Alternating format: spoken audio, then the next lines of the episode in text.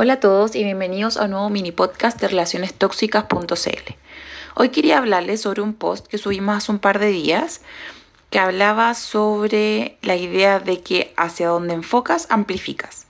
Y me quedé pensando lo importante que es el enfoque, el pensamiento y la energía que le pones a las cosas que quieres lograr. Porque hacia donde enfocas, amplificas, vendría a ser como cuando tú te proyectas a lo que quieres lograr qué energía le pones a eso y qué pensamientos te cruzan en el momento en que estás visualizando eso que tú tanto quieres. Si tienes un sueño, por ejemplo, o una meta, o algo que quieres lograr realmente, pero tu enfoque está en que no vas a ser capaz, o se te cruza ese pensamiento que te dice que cada vez que lo has intentado algo pasa y por lo tanto tu plan fracasa, o que no eres suficiente, que te falta X o Z para poder lograr eso, que tú tanto quieres o que simplemente no puedes. Entonces, claramente no lo vas a lograr, porque esto funciona así. Tienes una meta que te hace muy feliz, pero en ese momento en el que estás pensando en tu meta y en lo que tú quieres atraer en tu vida, se te cruzan estos pensamientos, pensamientos que han estado en tu interior tan arraigados que les has dado y que le has dado tanto poder y tanta certeza de que así es, que realmente no vas a poder realizar eso que tú tanto quieres.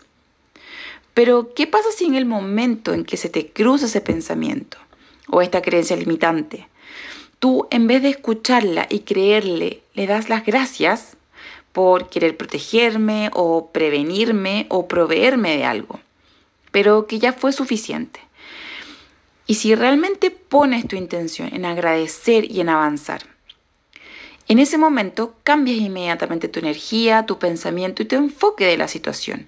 Y no te vas a dar ni cuenta y ya vas a haber salido de ahí y vas a estar logrando eso que tú tanto quieres. Yo sé que quizás suena medio loco decir que la creencia tiene una intención positiva, pero sí, la tiene, porque dentro de todo esta creencia se ha incrustado en ti para generar un sistema de protección, prevención o para proveerte de algo. Generalmente tiene relación con tu niñez y con tus propias vivencias y que tú has ido alimentando año tras año y que quizás has ido además sumando otras cuantas creencias más a tu vida. Pero quiero que sepas que la creencia tiene el poder solamente porque tú se lo das. Tú le diste esa estructura de certeza tan potente que ha hecho que perdure todos estos años contigo. Pero es hora de decir basta. Ya no más ya no más sentir que no eres suficiente, que no eres capaz, que no eres digno o digna, que no puedes, que, no siempre, que siempre te va a pasar esa cosa negativa. Es hora de cambiar ese no soy capaz por soy capaz. Hoy te invito a que analices y veas cómo te hablas. ¿Qué pensamientos pasan por tu cabeza cuando te propones decir algo o hacer algo? Y luego que identifiques cuál es ese pensamiento o creencia limitante que te limita, la agradezcas y luego integres en tu corazón esa misma creencia, pero ahora sacándole el no. Y la vuelves así una creencia productiva y motivadora. Por ejemplo, no soy suficiente. Ahora es soy suficiente. Y repítelo tantas veces quieras. Y cada vez que quieres intervenir ese pepe grillo eh, negativo, agradecele y dile que ya no lo necesitas más. Que hoy sí eres suficiente. Que hoy eres capaz, eres digna o digno quieres, yo puedo.